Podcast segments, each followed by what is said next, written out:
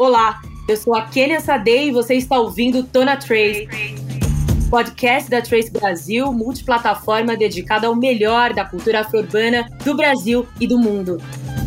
Aqui a gente se conecta com arte, música, histórias transformadoras e também cruza as fronteiras e dialoga com as diásporas africanas. Comigo, no time da Trace Brasil, o Alberto Pereira Júnior, apresentador e diretor do Trace Trends, a nossa revista eletrônica de empoderamento social. Tudo bem, Beto? Tudo bem, Kênia? Tudo bem, audiência? Espero que vocês estejam gostando do nosso podcast. Seja bem-vindo, seja bem-vinda. O Tona Trace começou. Hoje a gente vai falar sobre orgulho, representatividade, negritude, corpos negros em espaço de poder.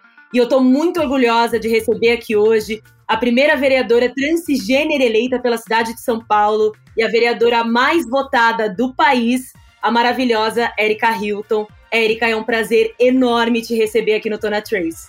Muito obrigado, Kênia. Obrigado, Alberto, pelo convite. Para mim também é uma alegria poder vir bater esse papo com vocês. Prazer recebê-la, viu?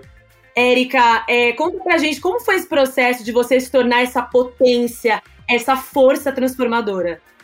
Olha, eu acho que essas potências elas já vêm embutida na gente, né? Eu acho que teve um processo de torná-la visível e de explorá-la. Isso sim houve um processo, porque eu acho que todos nós nascemos com alguma potência direcionada a vários aspectos da nossa vida, da sociedade como um todo.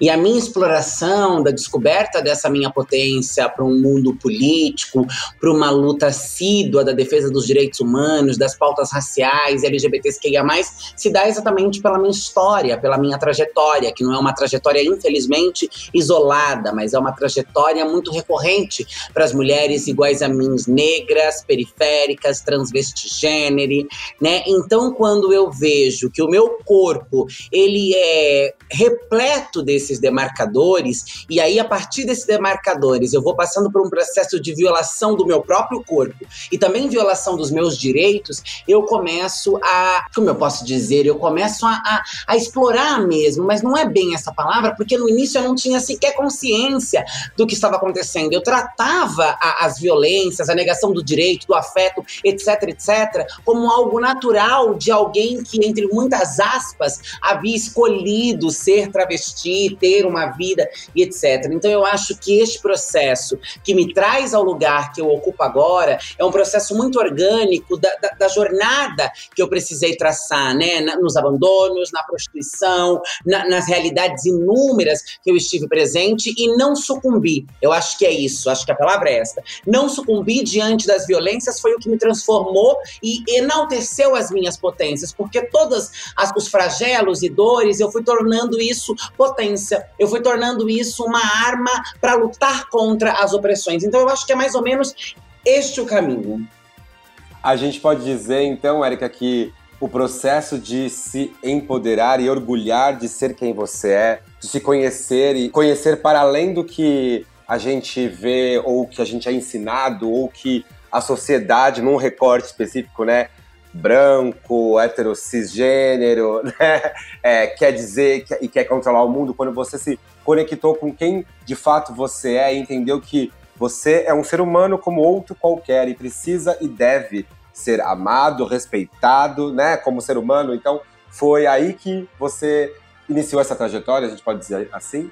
É, a gente pode dizer que quando, não necessariamente quando eu me, eu me reconheço, porque eu sempre me reconheci, mas quando eu me reconheço como sujeita de direito, essa é uma coisa importante, porque eu sempre soube quem eu era, o que eu queria, para onde eu gostaria de ir, mas como eu tinha uma educação religiosa, vivia numa cidade conservadora, eu achava que aquilo que era chamado escolha, e na verdade era aquilo que eu era, me levava a um lugar de não acesso ao direito. Então eu acho que dá para dizer dizer que quando eu me reconheço neste lugar, eu me reconheço como uma sujeita de direito, eu me reconheço como parte também da sociedade, não só como indivídua, não só como Érica, travesti, lá, lá, lá, lá, mas como uma sujeita política e como alguém que também tem direitos na sociedade. Eu acho que este é o start importante dessa descoberta.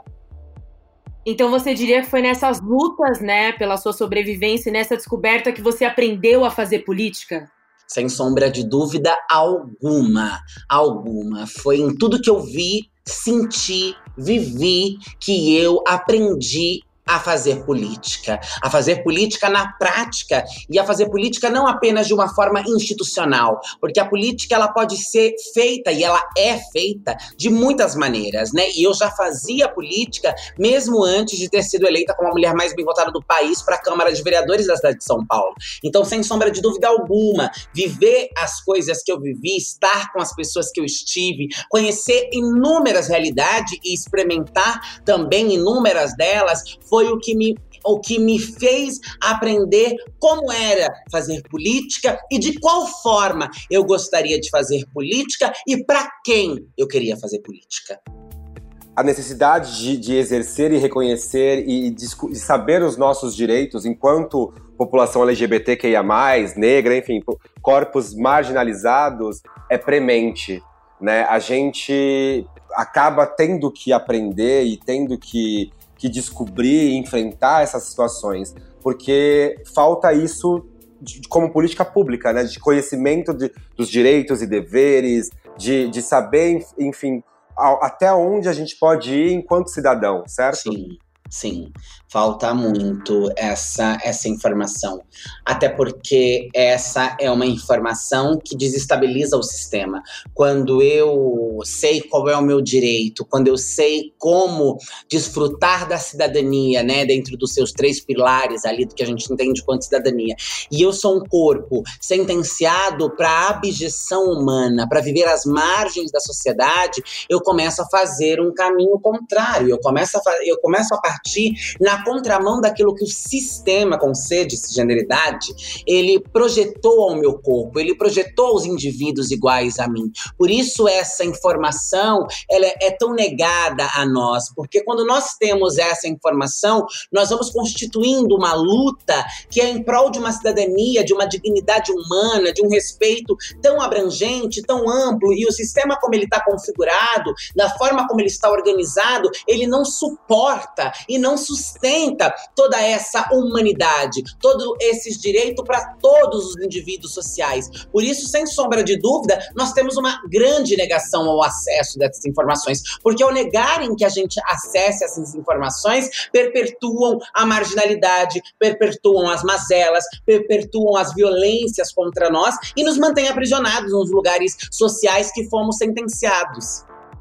E, Érica, você falando isso, né, dos lugares sociais que nos foram sentenciados, a Lélia Gonzalez costumava dizer que a história seria escrita em primeira pessoa, né, visto que a história das mulheres negras durante tanto tempo foi contada por terceiros, por outros, e hoje a gente tem essa oportunidade de contar a nossa própria história. E aí eu te pergunto, como furar essa bolha, Érica, num país ainda tão machista, LGBTfóbico, racista?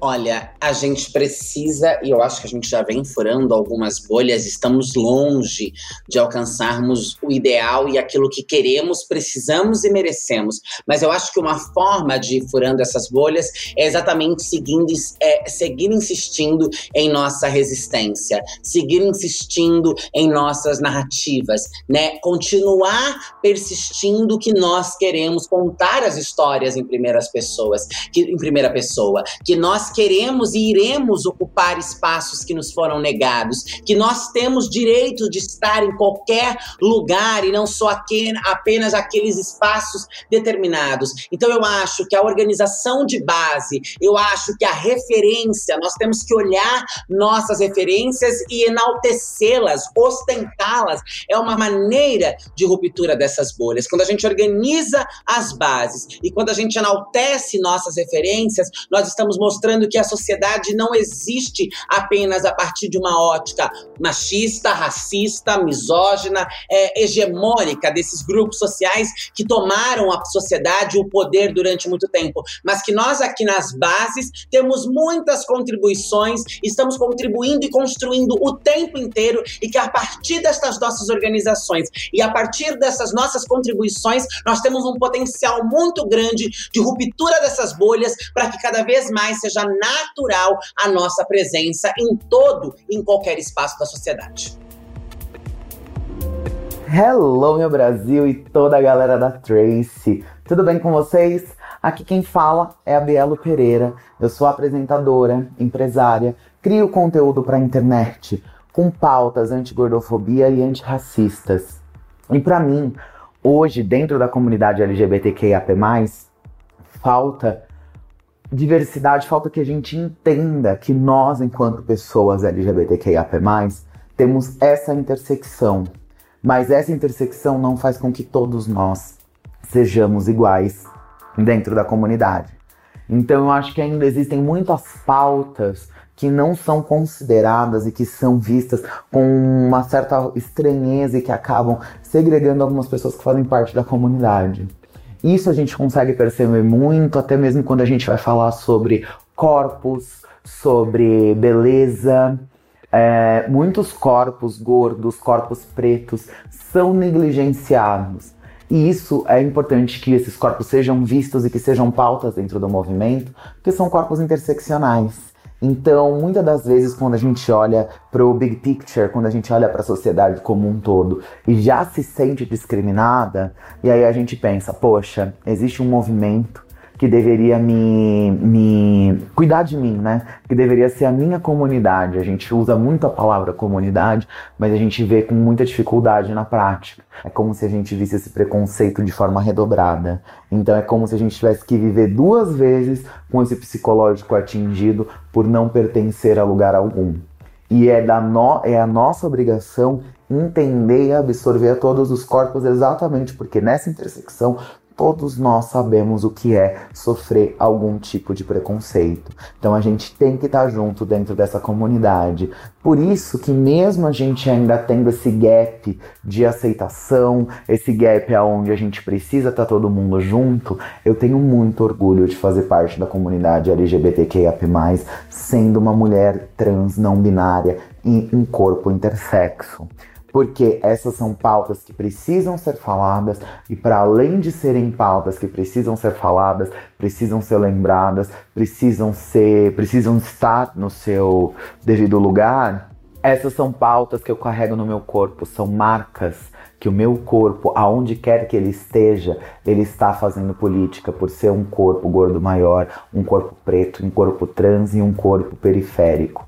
Então, é importante e eu tenho muito orgulho de poder estar nos lugares e de usar a minha voz para que outras irmãs como eu não precisem passar pelo que eu já passei ou ouvir o que eu já passei, que elas venham só com a habilidade de voar, né? Então, é sobre isso. Obrigada, gente. Olá, meu nome é Liliane Rocha, eu sou CEO e fundadora da Gestão Kairos, uma consultoria de sustentabilidade e diversidade, autora do livro Como Ser um Líder Inclusivo, mestre em Políticas Públicas pela FGV, professora da pós-graduação de duas grandes instituições de ensino do Brasil. E estou aqui hoje para falar um pouco sobre o mês do orgulho LGBTQIA+, e a interseccionalidade racial quando a gente olha para esse tema. Como mulher, negra e lésbica, tendo esses três marcadores identitários, eu tenho vivenciado como é a cultura organizacional das grandes empresas brasileiras, quando a gente soma camadas desses marcadores identitários, e como os preconceitos, como racismo, machismo, LGBTQ-fobia se sobrepõem no dia a dia quando a gente fala da vivência de um profissional no mundo empresarial, mas também tenho me debruçado muito sobre a questão de dados e estatísticas. Então, quando a gente olha, por exemplo, para o perfil social, racial e de gênero do Instituto Etos, das 500 maiores empresas brasileiras lançado em 2016, a gente vê que 35% do quadro funcional são negros. Quando a gente vai para o recorte de liderança, 4,7% são negros. Quando a gente olha mulheres negras, 0,4% são mulheres negras. E esse mesmo estudo não tem a informação de dados LGBTQIA+. No entanto, nos últimos anos, na gestão Kairos, nos últimos seis anos, a gente tem aplicado um censo demográfico nas grandes empresas brasileiras e nesse censo a gente pergunta sobre a questão de diversidade sexual. E a gente tem que 6% dos profissionais são lésbicas, gays e bissexuais, 0,4% são transgênero, travestis ou transexuais. Isso quando a gente olha para o quadro geral da empresa. Quando a gente olha a nível gerente e acima, a gente tem respectivamente 1,21% e 0,03%. Então a gente consegue observar o quantos percentuais de negros na alta liderança das 500 maiores empresas, ou profissionais LGBTs na amostragem da gestão Kairos são extremamente baixos. E quando a gente olha para essa interseccionalidade e tenta lembrar de executivos, CEOs, negros ou negras LGBT, diretores, vice-presidentes, gerentes LGBT, a gente percebe que vem uma ausência de repertório. Então, falar dessa interseccionalidade nesse mês é fundamental. Como que a gente vai garantir que homens e mulheres homossexuais, bissexuais, transgêneros, travestis, transexuais terão maior acesso ao mercado de trabalho e terão maior acesso à renda? E terão os seus projetos financiados caso sejam empreendedores? E serão contemplados pelos ecossistemas de ISD das empresas. Então, nesse movimento que a gente tem feito é trabalhar com as empresas, fazendo planejamentos estratégicos que englobem essa perspectiva quando a gente fala de curto, médio e longo prazo.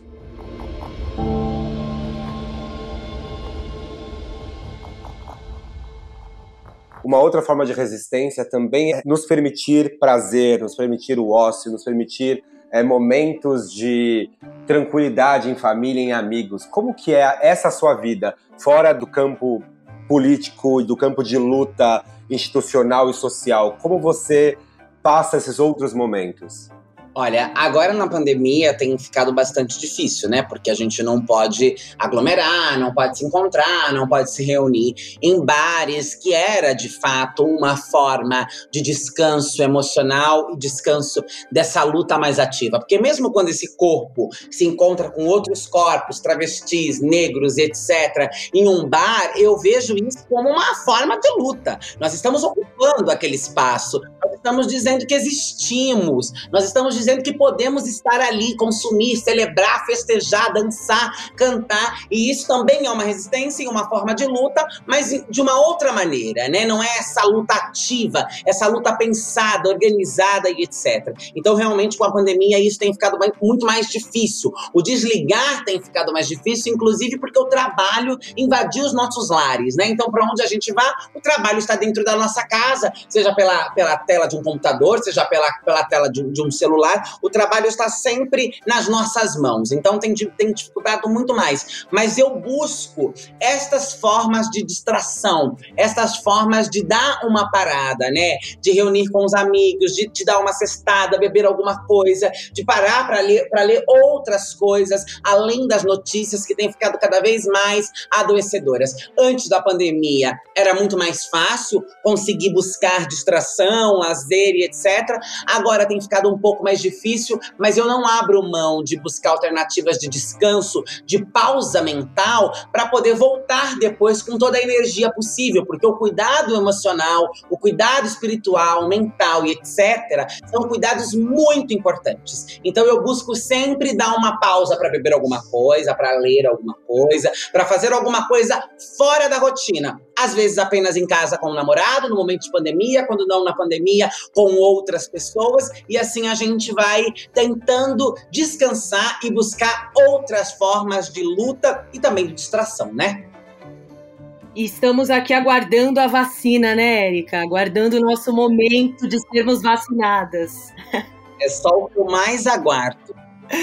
Érica, e você fez uma campanha na pandemia, né? Conta pra gente como foi essa experiência. Sim, fiz uma campanha na pandemia com muito medo, porque eu falei, meu Deus do céu, um vírus, e agora? Todo mundo, esse caos, ninguém sai de casa, etc. E aquela loucura que foi o começo da pandemia e que ainda tá sendo, né? Numa escala ainda acho que até pior do que quando começou. E fazer campanha na pandemia foi um desafio tremendo, porque se, se impuseram muitas coisas de não poder, de não poder fazer fazer muito daquilo que eu gostaria, né? Sei lá, fazer um grande lançamento de campanha com artista, com movimentos sociais, com pessoas, mas também foi muito positivo, porque a gente conseguiu, através das redes sociais, alcançar um nicho de pessoas muito grande que talvez nós não tivéssemos alcançado se não tivéssemos colocado um, uma, uma, força maior nas redes sociais e também tivemos um aprendizado né, de uma forma diferente de, de fazer campanha sem abraço, sem aperto de mão, sem aquele calor que as pessoas têm, né, humano, com relação aos candidatos, mas sem perder isso também, né? Porque eu não abraçava, não apertava a mão, não tinha beijo, todo mundo de máscara, mas essa troca com as pessoas nas ruas existiu e existiu de uma forma muito bonita. E as pessoas estavam muito felizes e no meio de um caos que já era a conjuntura política que a pandemia veio agravar, houvessem candidaturas jovens, né, e etc, nas ruas fazendo isso acontecer. Então foi uma experiência muito rica, eu acho, porque foi um momento muito difícil, mas foi um momento também que trouxe muitos aprendizados e que mostrou que sim, estamos no caminho certo. Mesmo diante de uma pandemia, nós, mulheres negras LGBTs, podemos entrar pela porta da frente das câmaras municipais, inclusive sendo as mulheres mais bem votadas de nossas cidades. Uh, maravilhosa. Tô aqui aplaudindo. Beto, quer complementar? Ah, eu queria sim, Kênia. Érica, eu queria que você também comentasse como é, é, acho que na eleição de 2020 a gente teve um aumento de representatividade, não aqui só em São Paulo, mas em outras capitais e outras cidades, né? É, tanto no espectro racial quanto no espectro de gênero, né, e sexualidade, enfim, eu queria que você contasse como você enxerga esse movimento de progressão que também enfrenta a regressão, né? Olha, eu acho que esse é um processo importante que nós estamos passando e é um processo histórico, porque quando nós vemos essas expressões todas, essa representatividade toda, em um momento tão difícil da nossa história, inclusive para esses grupos sociais, nós entendemos o levante que essas violências, que essa conjuntura política, que esse massacre social gera, né? A história vai mostrar que depois de grandes crises há uma, uma, uma, uma, uma transformação social social, há uma mudança cultural na, nas grandes crises que ocorreram na história. E eu acho que isso representa exatamente isso. Nós estamos passando por uma crise muito grande, não só sanitária, mas política, humana, social. E quando nós vemos estas representações se levantando, nós temos uma resposta, é um sinal de que as bases continuam organizadas, de que nossas vozes não poderão ser abafadas, de que a nossa disputa por narrativa social permanece mais viva do que nunca e que nós não abriremos mão de nenhum milímetro dos nossos espaços. E nós estamos organizadas, nós estamos despertando consciência política. Sim, há uma onda de retrocesso, há uma onda de ataque aos nossos direitos e nós demos respostas nas urnas. E nós demos respostas também em outros lugares que nos foram possíveis dar resposta, fazendo um enfrentamento, uma resistência a essa tentativa de extermínio de nossas populações esta renovação, essa mudança, essa transformação que o Brasil precisa e que, sem sombra de dúvida alguma, é aquilo que de fato representa o Brasil, eu trago no meu corpo. Mulher, negra, LGBT, vinda das periferias, né? Esta é a expressão mais orgânica do Brasil. O Brasil é mulher preta, o Brasil é travesti, o Brasil é o povo das periferias, das favelas, sem sombra de dúvida alguma é, não eu é, é, exatamente, né? Eu faço parte destes símbolos e desta renovação que o Brasil precisa. A minha chegada, e aí sim como pessoa, nestes lugares que eram inimagináveis para nós antes, sem sombra de dúvida, representa uma renovação, representa uma transformação, representa um escancarar das portas da democracia para que hajam cada vez mais representatividades e que para que cada vez mais mais corpos dissidentes ocupem todo e qualquer lugar, mulher indígena com deficiência, gorda, enfim, todas a, a, as possibilidades humanas possam estar aonde se almeja, aonde se deseja, e a gente não tenha mais que enxergar a sociedade como um lugar restrito e exclusivo de homens brancos, cisgêneros, heterossexuais, burgueses, lá, lá, lá, lá, lá, porque isso é uma falácia, isso é uma mentira, isso não é Brasil, isso não é sociedade, isso não é humanidade. Nós somos plurais, nós somos diversos e inclusive uma maioria mulher e uma maioria negra. Então, sem sombra de dúvida alguma, o meu corpo e aquilo que ele carrega é uma representação legítima de uma renovação transformadora. E o AD Júnior tem um comentário sobre a interseção entre as lutas dos movimentos de direito e orgulho LGBTs e negros ao longo da história. Então, gente, eu acho que é muito importante a gente conversar sobre essa interseção que aconteceu principalmente na segunda metade do século XX, que foi de diferentes lutas, mas com o mesmo objetivo. Né? Os negros, os movimentos negros nos Estados Unidos inspiraram de fato os primeiros movimentos ativistas é, gays. Eu digo gays porque ainda nem era LGBT, ainda era o movimento gay naquele momento, é, na segunda metade do século XX, é, que vai culminar na Stonewall. E isso não sou eu que estou dizendo, isso são vários historiadores, inclusive um dos maiores pesquisadores e historiadores é, LGBTQI nos Estados Unidos, que é o Eric Servini, ele vai falar que cada elemento do que nós conhecemos hoje como é, orgulho e direitos dos gays, especialmente na era pré-protestos né, de Stonewall em Nova York, foram é, emprestados do movimento é, Black Freedom Movement, ou seja, dos movimentos pela liberdade dos, das pessoas negras nos Estados Unidos, que depois vai culminar aí nos direitos civis americanos e uma grande batalha que dura, infelizmente, até hoje. Mas eu acho que é muito importante a gente falar sobre isso porque há uma interseção. Você vai ver vários grandes nomes do movimento LGBTQIA+, nos Estados Unidos, na história desse movimento, que também eram negros, como por exemplo a nossa grande conhecida Marsha P. Johnson, que foi uma das é, é creditada aí sendo uma, uma figura central da, da, dos movimentos de Stonewall. Então é importante a gente lembrar disso sim, porque há uma interseção entre os dois grupos e no Brasil, por exemplo, a gente pode citar também que o primeiro romance né, homossexual publicado no nosso país em 1895, que é O Bom Criolo, do Adolfo Caminha, ele é um romance é, homoerótico que fala sobre um ex-escravizado que presta serviço à marinha e que se apaixona por um jovem aí durante o serviço na marinha.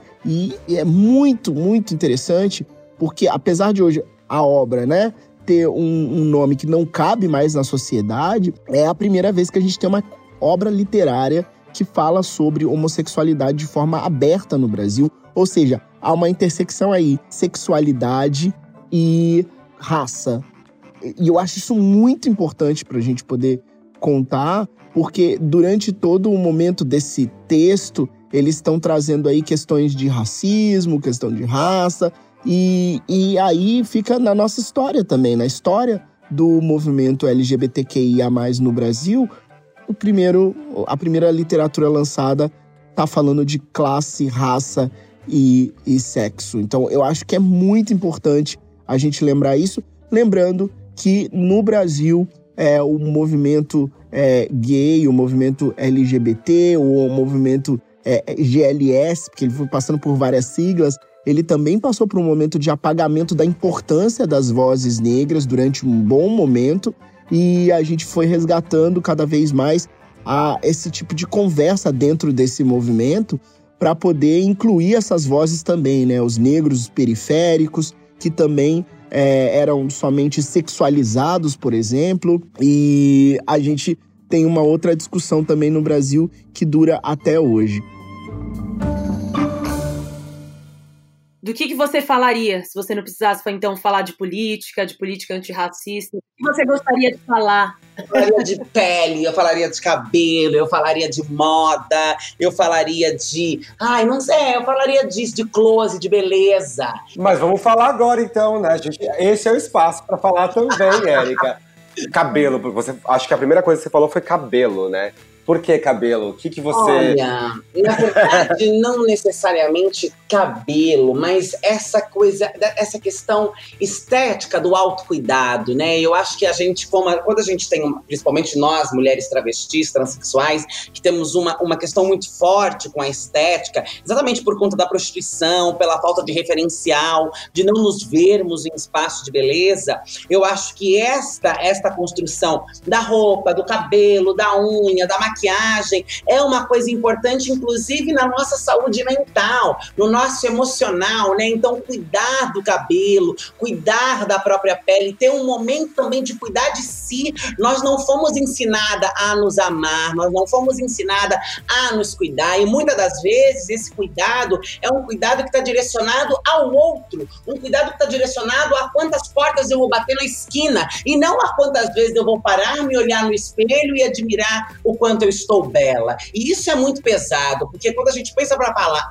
para pensar a trajetória dessas mulheres, elas são sempre muito vaidosas, bonitas, mas não são, em sua grande maioria, uma beleza e um cuidado para si. É um cuidado pela necessidade de conseguir fazer uma, uma, uma série de programas para conseguir sobreviver. Digo isso por experiência própria. Né? Eu comecei a olhar para mim como pessoa, mesmo me olhando sempre, me achando linda, me cuidando e etc.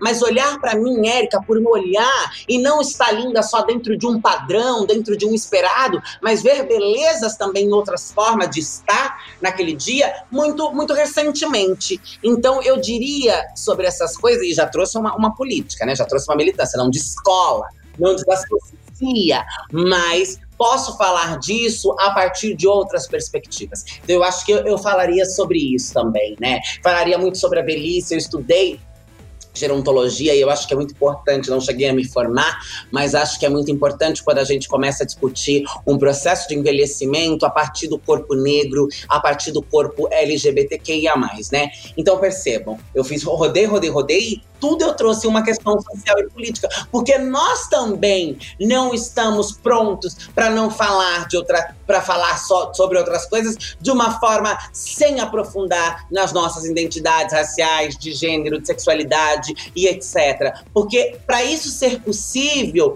nós teríamos que estar numa outra posição. Não tem como eu querer abstrair só por abstrair e dizer, vou falar disso sem passar pelas camadas que de fato existe. Eu acho que quando nós conseguirmos sair deste lugar, aí sim vai ser possível falar como se fala normal, falar de maquiagem para falar de marcas, para falar de, de, de primes e, e, e, bases melhores e etc. E não para falar sobre, enfim, isso que esse, esse rodado que eu fiz.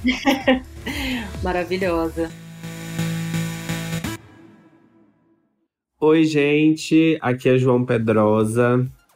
É, hoje eu tô aqui pra gente conversar um pouquinho sobre o mês do orgulho, né?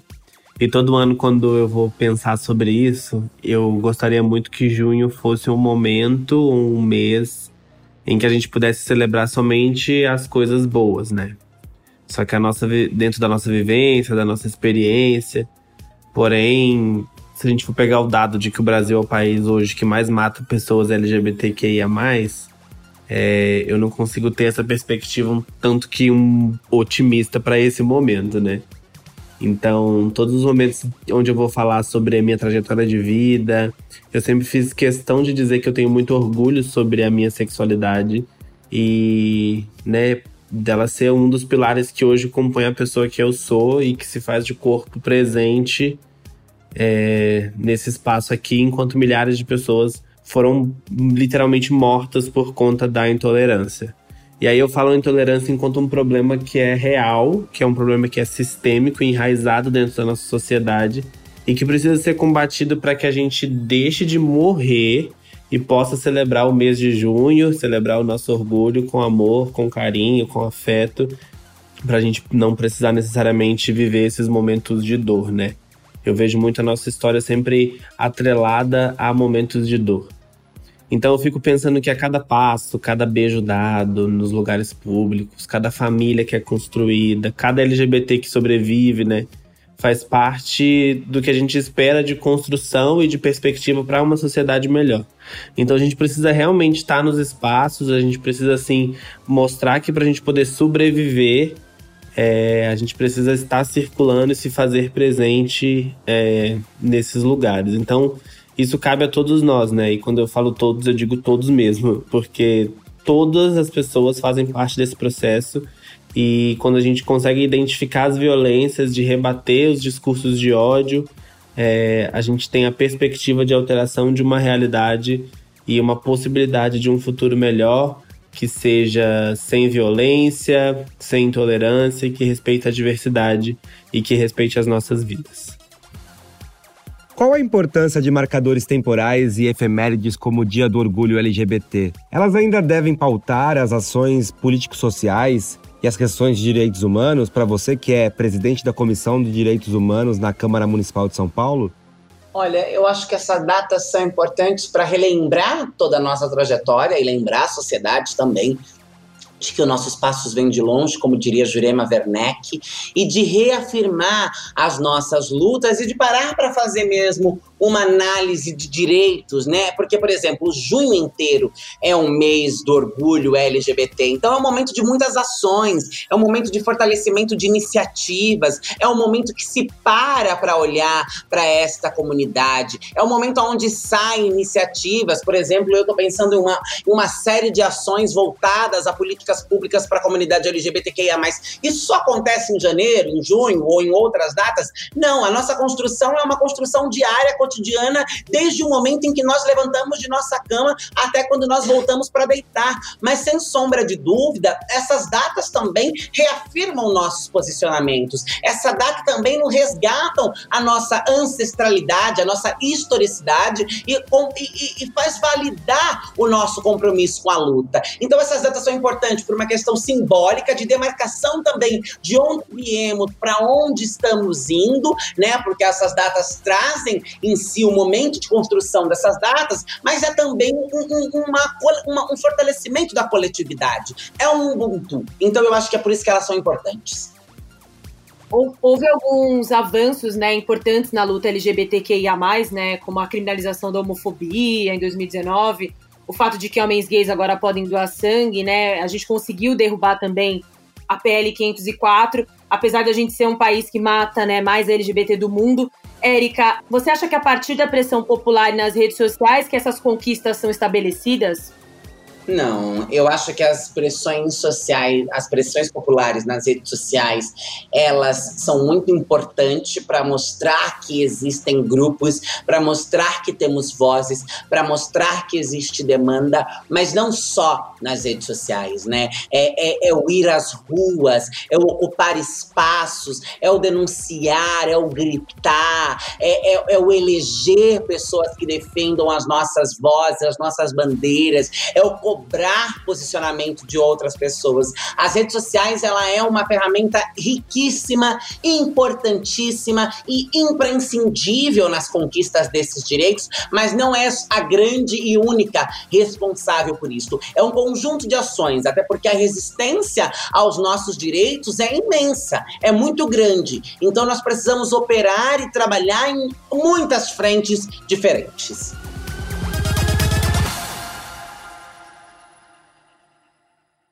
E a apresentadora do Trace Trends, a Shan Ravelli, que vocês já conhecem, ela que é mãe, vaidosa de corpo e alma, esposa, músico-terapeuta, crespa e muito de bem com a vida.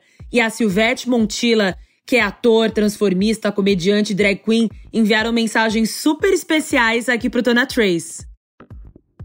Tô aqui para falar da letra B com muito orgulho, porque como diria o João, meu companheiro de Tracy Trends, letra B não é de bagunça, é de bissexualidade. Essa bissexualidade que já foi tão invisibilizada aí na, em torno da minha vida, até por eu estar hoje num relacionamento heteronormativo. Inclusive, acho que é legal contar isso, né? Porque uma pergunta infeliz que sempre fazem para todo bissexual é o famoso e famigerado: você já fez minagem? Mas a partir do momento que eu casei e estou num relacionamento hétero, a primeira pergunta que me fazem quando descobrem que eu sou bissexual é: o Paulo liga? O que, que o Paulo acha disso?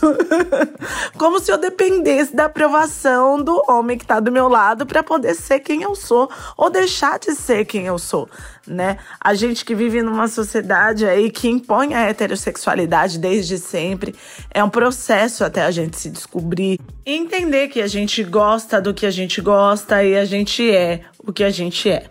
Que não, você não tá indecisa, você é bissexual. Não, você não tá em cima do muro, você é bissexual. Não, você não tá com dúvida, não foi só uma aventura, você é bissexual. Não é uma fase e não vai passar, você é bissexual. E tá tudo bem, e tá tudo certo. Porque também tem muito isso, né? As pessoas acham que bissexual são incapazes de estar num relacionamento monogâmico. As pessoas acham que bissexuais não existem. Olá a todos, a todas, a todos. É um grande prazer falar com vocês. Eu sou Silvete Montila, 53 anos de idade, prestes a completar 54 agora no mês de julho. 34 anos de carreira artística, trabalhando para o público LGBTQIA. Quando eu comecei lá atrás, era GLS, né? Mas, enfim. Então, eu quero dizer que trabalho com esse público há muitos anos. Estive na primeira parada gay de São Paulo. Viajei por muitas paradas pelo Brasil. Então, passei por várias e várias gerações, trabalhei por vários segmentos. Eu acho que é uma importância muito grande, eu acho que é fundamental. Eu que faço parte por ser gay, por ser drag queen, transformista, um homem preto, um artista preto. Então eu acho que a importância desse mês, que é o mês do orgulho LGBTQIA, que eu acredito que o nosso dia é todos os dias, porque a nossa luta não é um único dia, e sim é uma luta diária.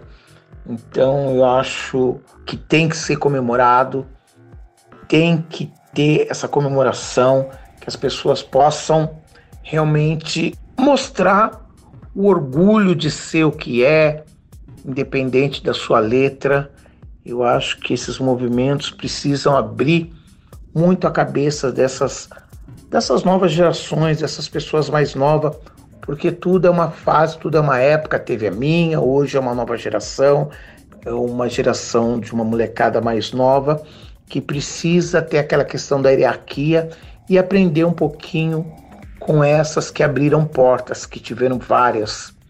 Então eu acho que eu acredito que eu faço um pouquinho é parte desse grande universo que é a comunidade LGBTQIA. Um beijo a todos, a todos e a todos. Chan e Silvete, eu sou fã de vocês, viu? Arrasaram muito, maravilhosas. Falando de visibilidade, trazendo para o campo da música, Érica, que também é uma das minhas especialidades, como você enxerga o crescimento dessas artistas travestigêneres e mulheres travestis na música, no mainstream, conquistando cada vez mais espaço? Eu acho maravilhoso e tenho visto que cada dia que passa nós temos descobertos e, tendo a, e temos acesso a outros talentos, né? Nós temos grandes nomes da música que são travestis, que são LGBTs, né? Lineker, Linda Quebrada, entre tantas outras que eu poderia citar aqui, Bichart, enfim, são muitos os nomes que eu poderia citar, porque nós estamos mostrando que nós podemos e deveremos e seremos tudo aquilo que nós quisermos. Então, a nós podemos dar uma contribuição riquíssima nas artes, não só na música, mas na TV, no cinema, no teatro, na moda, em todos os lugares. E nós temos avançado. Claro que em alguns lugares com muito mais resistência do que outro, em todos os lugares uma resistência contra os nossos corpos, mas nós temos aberto espaços para que possamos passar. E eu vejo isso como algo gigantesco que constrói um referencial muito positivo para aquelas que virão e que alegram os nossos ouvidos e os nossos olhos com esta arte lindíssima que todo dia é produzida pelos corpos transvestigêneros.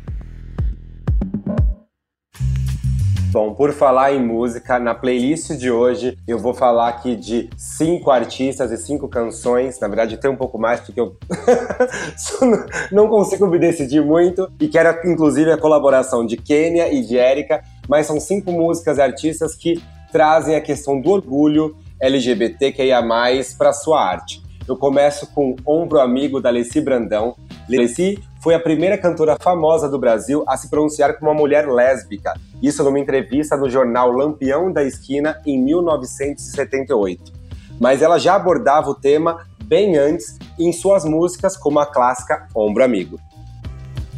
Na sequência, eu chamo Milton Nascimento e Caetano Veloso com Paula e Bebeto. Qualquer maneira de amor vale a pena. verso poderoso do Caetano Veloso para essa canção de Milton Nascimento lançada no álbum Minas, de 1975.